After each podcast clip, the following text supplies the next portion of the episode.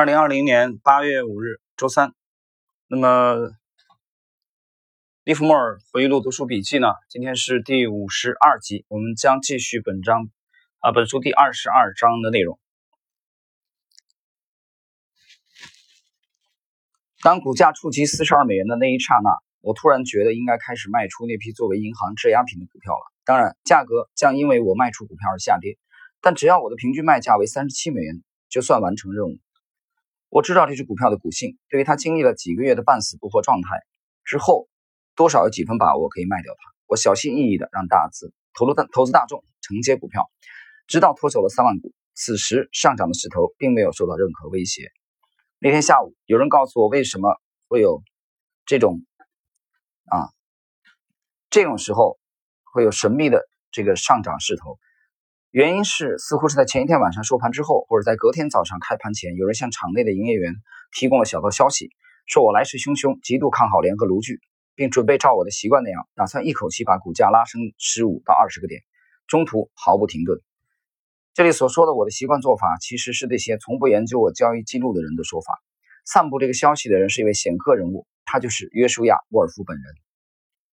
而前一日的涨势，正是因为他自己买进而导致。他的场内交易员密友们迫不及待地跟着买进，因为他们相信他对这只股票的内情知道甚多，不太可能对自己的追随者提供错误的内幕消息。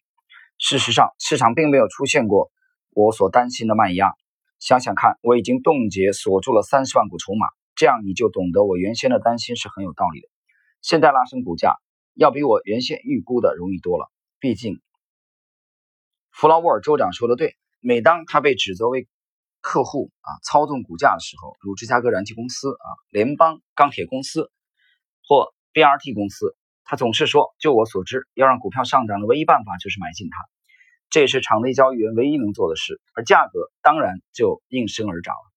第二天的早餐前，我在早报上看到了一则消息，表示这则消息已已经有几千上成千上万的人看到，而且毫无疑问的，券商已透过。电报传送到几百家公司和郊区的办公室。这则消息指出，拉里·利文斯顿即将大举做多联合炉具。各家报纸报道的细节，大多数大同小异。其中有一家报纸报道说，组建了一个内部人士资金集团，将对无知的放空者发动袭击。另一家报纸则暗指，联合炉具近期将发布红利分配的利多。还有一个消息提醒全世界所有的人，说明过去我看好的一个股票时。通常会如何操作？不过也有消息指责联合炉具隐瞒资产，以掩护内部人士大量买进囤货。总之，所有的报道都一致认为，这只股票的涨势才刚刚开始。市场开盘之前，我到办公室阅读信件的时候，就已经注意到华尔街上充斥着立刻买进联合炉具的消息。那天早上，我的电话响个不停，接听电话的员工一遍又一遍地听到。问到的都是同样的问题。联合炉具真的要上涨了吗？我得说，约书亚·沃尔夫、凯恩和戈登，可能还有吉姆·巴恩斯，他们传播小道消息的本领还真是高明。我从来不知道自己有那么多的追随者，因为那天早上数以千计的股票买单来自全国各地，蜂拥而至，而这些买单想要买的标的，是三天前无论什么价格都乏人问津的股票。别忘了，事实上，大众纯粹是根据那些渲染我名声、说我是成功大赌徒的报纸而来。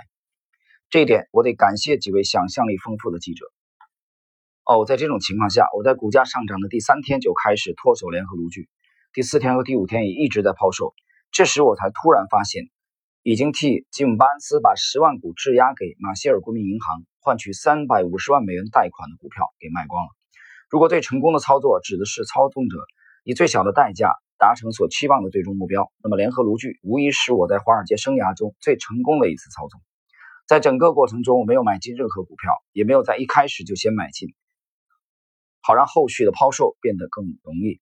我不需要先将价格尽可能的拉升到最高，然后再开始真正的卖出。我甚至不需要在价格一路下跌的时候抛售出我的主要卖单，而是在价格一路走高之下一路抛售。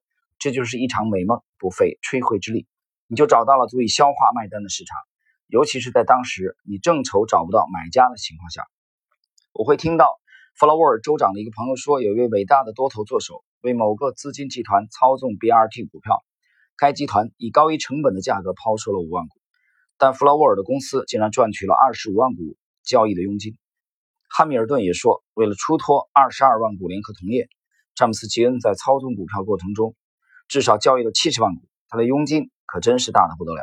想想这些例子，再想想我为吉姆·巴恩斯抛售的那十万股所得到的佣金，真的是节省了一大笔费用的钱。我卖掉了答应为吉姆脱手的股票，此时资金集团答应给我的资金还是没有全部到位。但我觉得已经没有必要将已经卖掉的股票再买回来了。与其等待看后续如何发展，倒不如找个地方度假，暂时休息一下。